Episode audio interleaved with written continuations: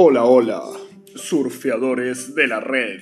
Bienvenidos a Hornero Podcast, un lugar de reflexión, debate y concientización sobre drones.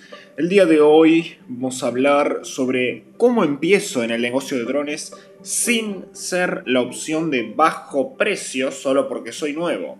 ¡Ja! Magnífica pregunta, magnífica. El subcargador o subcobrador. ¡Ja! No necesitamos gente que vuela drones ilegalmente y quiere bajar los precios generales y afectar toda la industria de drones. Lo que se cobra en fotografía no es lo mismo. No vas a lograr nada con eso porque la calidad se nota.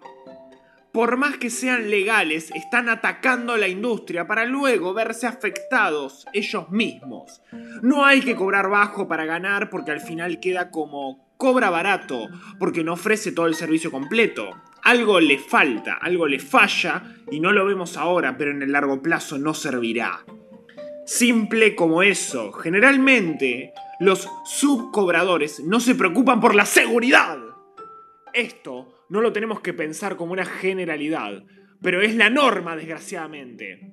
Los que cobran barato no tienen licencia. Simple y directo. Lo lamento. Si tenés que pagar un seguro de responsabilidad civil, mínimo vas a tener un tipo de precio. Como agente que no tiene seguro, y mucho menos Cobant.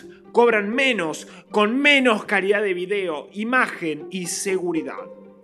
Al final del día hay que crear relaciones, hay que conseguir clientes no por precio, sino por calidad laboral y profesional. Hay que construir confianza, no valor en precios bajos. Esto no es un hobby, es una operación aérea con muchas regulaciones importantes y necesarias. No hay que tener miedo de decir los precios reales, no hay que tener problema con eso.